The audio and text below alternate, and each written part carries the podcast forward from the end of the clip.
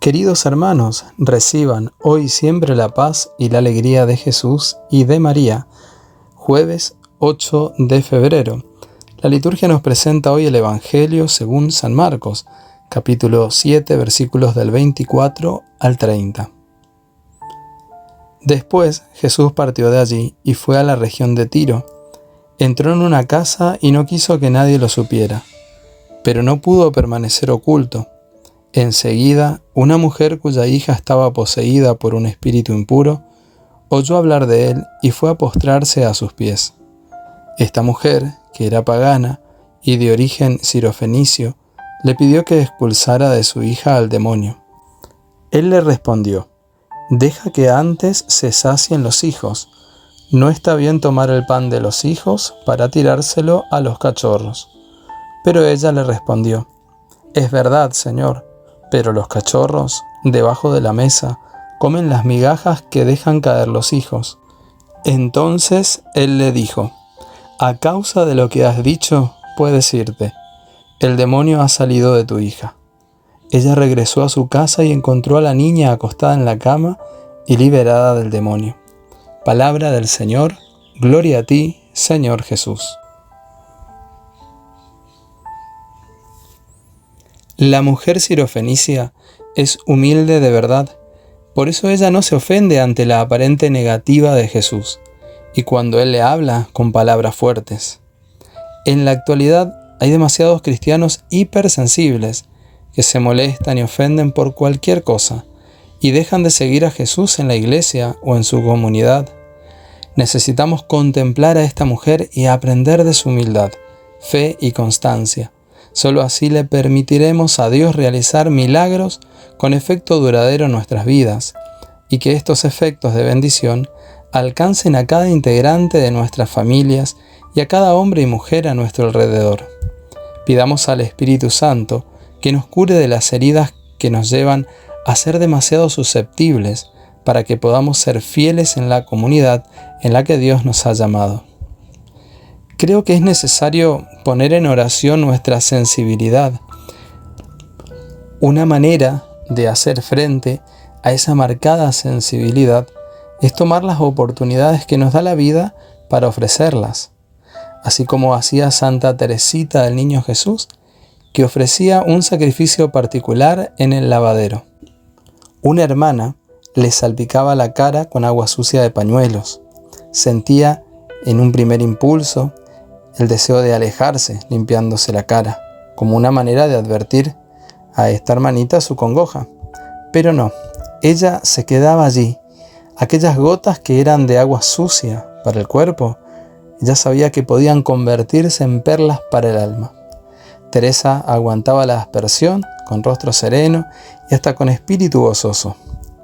También nosotros, ante las situaciones de humillación y vergüenza, de debilidad, fragilidad, podemos ofrecerlas con rostro sereno y espíritu gozoso, sabiendo que es una perla para el alma poder ofrecer un poco de humillación y dolor a nuestro Maestro Jesús, que ha sido humillado mucho más que yo y ha sufrido toda clase de tormentos por amor a mí, por amor a mi familia y por la salvación de las almas.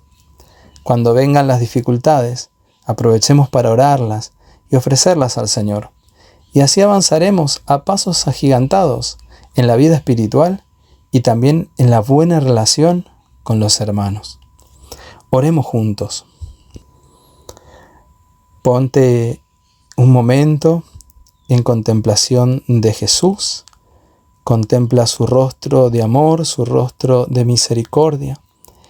Él te mira, Él te bendice, Él te abraza que puedas tener en este momento un encuentro con Él. Y ahora que estás delante de Jesús cara a cara, comienza a abrir tus labios para alabarle, cantarle y bendecirle. Qué hermoso eres, Señor, qué grande eres. Te alabo, Jesús, tú eres la bondad, tú eres el Señor, tú eres el Rey de Reyes, tú eres el principio y fin, el Alfa y el Omega. Amado Dios, tú eres la piedra angular. Te alabo, Señor, porque solo tú tienes palabras de vida eterna. Te glorifico, Señor. ¿Dónde estaría si no fuera por tu gracia, por tu amor, por tu gran misericordia? Amado Señor, toma mis manos, toma mis pies, toma mis ojos, mis oídos, mi lengua, que todo mi cuerpo, Señor, pueda ser una ofrenda agradable a ti. Que cuando vengan, amado Dios, las dificultades, aquellas palabras tal vez hirientes, yo pueda soportarlos por amor, por amor a ti y amor a mis hermanos. Gracias, Señor, porque tú también has sufrido toda clase de humillaciones, de juicios.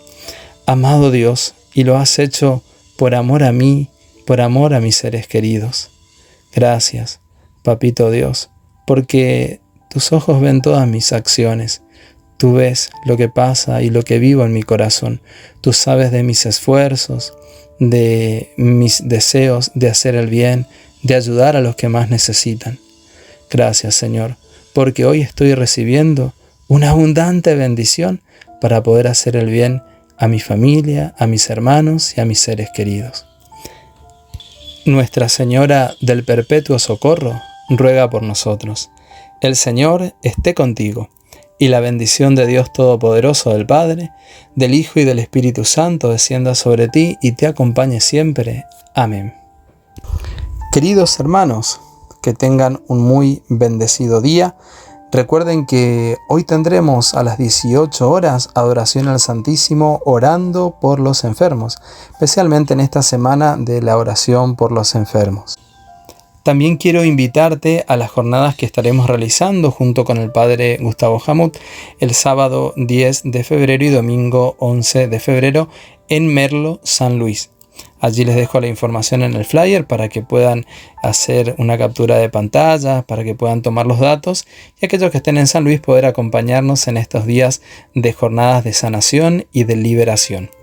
Recuerda una vez más que puedes entrar en nuestro canal de YouTube SEM. Allí tienes nuestro encuentro diario con el Espíritu Santo, cinco minutos con la Virgen María, pensamientos sanadores, la reflexión del Evangelio, música, jornadas y mucho más, ¿eh? para que puedas disfrutar también y sigamos aprendiendo juntos a conocer al Señor y a servirlo en nuestros hermanos. Que tengas, hermano querido, un bendecido día y que el Señor te bendiga. Será hasta mañana, si Dios quiere.